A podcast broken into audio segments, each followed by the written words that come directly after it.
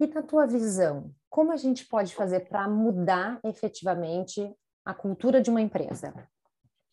Então, pelo que vocês notaram, né, a primeira qualidade a ser nós temos que desenvolver algumas qualidades entre todos os componentes da empresa. Mas a primeira qualidade que nós normalmente não temos, todos nós temos uma dificuldade muito grande com isso, é a capacidade de ouvir. E ouvir com paciência e ouvir com interesse. Porque ouvir com impaciência e ouvir com ah, simplesmente para cumprir uma agenda, ah, tá legal. Então agora com a palavra o fulano. E o fulano fala, fala, fala, ninguém ouve nada, ninguém presta atenção em coisa nenhuma, porque a decisão já está tomada. Na verdade, nós estamos vivendo somente, eh, em muitas vezes, um pequeno teatro. Né? Então, a capacidade de escutar e a capacidade de assimilar e ter interesse no que o outro está dizendo é uma mudança cultural social nossa. Nós, enquanto sociedades ocidentais, perdemos essa capacidade da escuta. Né? Ah, e ao perdermos a capacidade da escuta, nós nos tornamos certo, autômatos em termos dos nossos processos decisórios.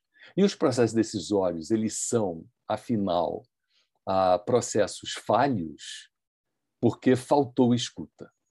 Então, se você me pergunta, Vanessa, o que, a gente faz então para criar essa cultura? Eu digo, primeiro, a capacidade da escuta. Então, um treinamento de modificação dessa, desse cenário dentro de uma empresa envolve uma série de vivências e exercícios e ah, que levam às vezes a embates mesmo, porque a capacidade de escuta não está estabelecida, né? E só para ilustrar, a série de capacidades são muitas, mas a segunda é paciência eu não tenho paciência de ouvir o fulano toda vez que ele fala nas reuniões. Então, o que, que eu vou fazer? Eu vou desligar.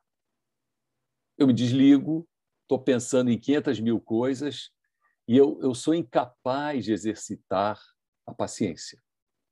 Então, se eu quero escutar e eu preciso ser paciente, ah, vocês vão ver que, obviamente, a terceira capacidade a ser desenvolvida é a capacidade da humildade eu preciso reconhecer que eu não tenho conhecimento de tudo, eu posso reconhecer que outros têm conhecimentos melhores do que os meus, né?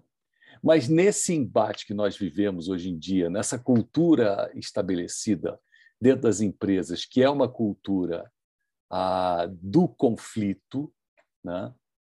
essa cultura ela, ela se coloca como impeditivo para essas três capacidades que eu quero desenvolver. Por isso que a gente está falando em mudança cultural. É uma mudança de cultura. Eu não levo simplesmente um, uma fórmula mágica em que eu dou um manualzinho e digo, ok, está aí, olha, vamos lá, vocês vão ser capazes agora de se transformar e vai ficar tudo uma beleza.